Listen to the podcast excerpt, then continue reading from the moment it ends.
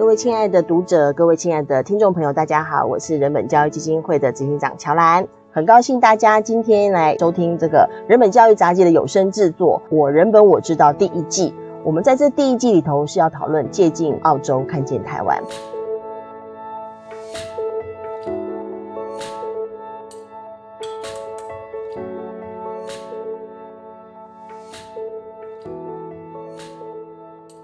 那呃，我们邀请到一起共读呢，是人本教育基金会南部办公室的工作委员黄丽雅，丽雅，欢迎丽雅。亲爱的大家好，那我们在上一次的节目当中，我们呃也是讨论这两篇文章了哈，就关于儿童性诱骗的部分哈。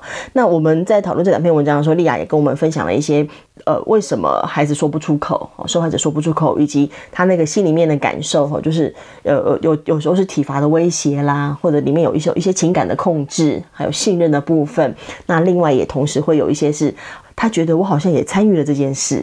比如当时可能老师觉得说，我就是对你这样好而已，耶，好等等的，他会让觉得说，我好像也是有当中有责任的人，是不是？就是我允许他这样做了哈，这是一个呃蛮蛮不容易讨论，但是一个蛮重要的讨论哈。那另但基本上我们看到很多性诱骗的这些手段，都是一种控制的手段，做朋友孤立他。好，然后给礼物等等，那这些这些手段是不是有一些也是在丽雅所处理的案子当中也曾经看到过？嗯，那这些这些手法到底可以给我们什么启发？哈，我们知道这件事情之后，我们到底作为一个教育机构也好，作为一个大人还可以做些什么事？可能请丽雅谈一下。嗯，就是让小孩知道赞美我们或送礼物给我们，单纯就是心意的表达而已，不代表我们需要额外付出其他的。嗯哼嗯哼，这不太容易啦。嗯哼，那还是试试跟小孩有机会聊一聊。嗯哼，那再来，比方说，啊，一切都怪你长得太漂亮。可是说我漂亮的人很多啊，不见得有人会对我这样。这个一切怪你长得太漂亮，这个就是合理化，就合理化，而且还很可恶，是他直接跟对方这样讲。对，嗯，那还有就是因为小孩可能。难受的时候，比方说去辅导室，嗯、那他透过在倾诉的过程，嗯、哼。他得到比较有权力者大人的支持，嗯、哼哼。可是渐进性的，那比方说拥抱或者再进一步，那这个过程还是让平常让孩子知道说，嗯、哼。关心跟支持，他还是在身体或感觉上有个界限。嗯哼，身体的界限是只要我不太舒服，嗯哼嗯哼，我可以说啊，我知道你是善意，嗯哼，可是我不习惯，嗯哼，或者是比方让孩子知道说，感觉也是有界限，嗯哼，今天一个人在欣赏我们，在支持我们，在肯定我们。不管他讲出来的话，他的眼神，嗯、他的肢体动作，嗯、还是不能让我们有不舒服。是，真的很需要能够分开想，其实都是要分开想。比如说，对方赞美我、肯定我，不等于我什么都要顺服他。对，对方对我好，不等于我就得要让出什么，我自己觉得配合他。对，我觉得这个要。要分开来想并不容易，因为事实上，事实上我，我我们一直习惯给孩子的反应模式是说，他必须要养成一种用配合、用服从来回应善意。我你不用讲别的，爸妈的态度很容易这样嘛。我都这么辛苦了，我上班赚钱为了你，你为什么就不能好好就去现在就去洗澡？我现在我现在煮饭煮的那样，我还要回家拼回来煮饭，为什么不能好好把饭吃完？我好好好好，我可以洗完碗，然后我就可以做我自己的事。就是父母他有对孩子很多善意，可他对孩子的要求的回应方式或理解到我对你的善意的方式是你要服从跟配合我，那这个就很容易形成一种反应模式。所以平常就要从家里开始，大人有那样的警觉，嗯，更愿意学习。嗯，这是很大的挑战。对，因为以前我们说身体自主权，那我们在谈的是说身体界限。好，那包括就是一个孩子他想不想让人家拍拍脸颊说可爱，那是他可以决定的事。光这一题就已经让很多爸爸妈妈头很痛。对，这不是对小孩展现善意吗？然后这下子连那个回应善意的方式不能用配合，哇，这个那如果小孩更小呢？他连回应都不行，所以我们怎么学会？哎，就是厚着脸皮，嗯，嗯，一方面是保护我们的小孩，是练习尊重小孩的感觉，同时要去影响，跟启蒙好了。嗯哼，因为我们也是这样学过来的。对，其他大人也学习，不是他可爱，你就可以捏他的脸、亲他的脸、摸他的头，这样。对，所以其实要整个社会要一起面对儿童性用品的问题，这是一个蛮大的工程。它是我们整体对儿童身体的自主权、对儿童的人格权等等整体重新重视的过程，不只是一个。哎，你要小心哦，或你要注意的一个事情而已哈。上一集我们的讨论当中啊，以及就是在这专栏的文章里头，我一直对于小孩受害者，其实受害者他经历过这些过程，他也许两年，也许三年，也许更长哈。其实，在这么长的过程当中，说起来他是受受性诱骗，但每一个孩子他每个受害者，他蛮可能都会觉得说，我怎么会傻到这种地步？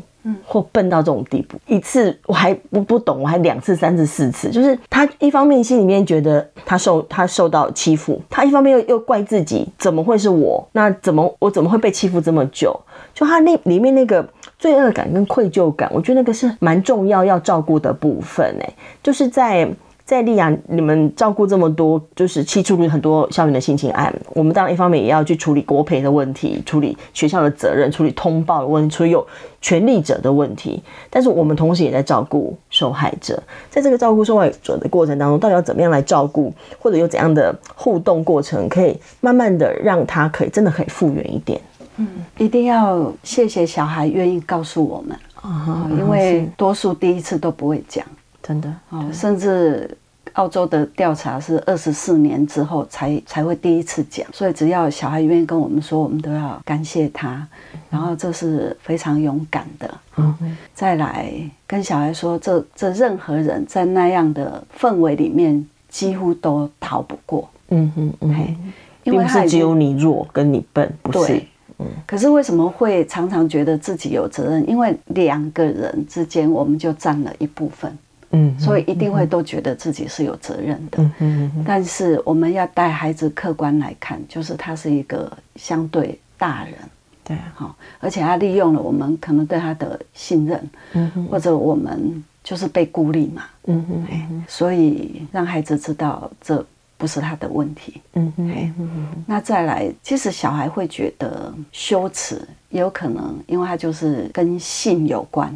对，可是我们多数的小孩对性是可能是陌生的，嗯嗯，嗯是。那这里面还牵涉到他不好说出口，是因为情绪的呈现太复杂，嗯嗯，嗯这个不容易讲清楚，对，包含刺激，所谓专业上的刺激情绪啊，触及情绪啊，嗯、这个本来就讲不清楚，对、嗯，这些都要让孩子知道，嗯、因为有些我们的经验里面是陪伴可能半年。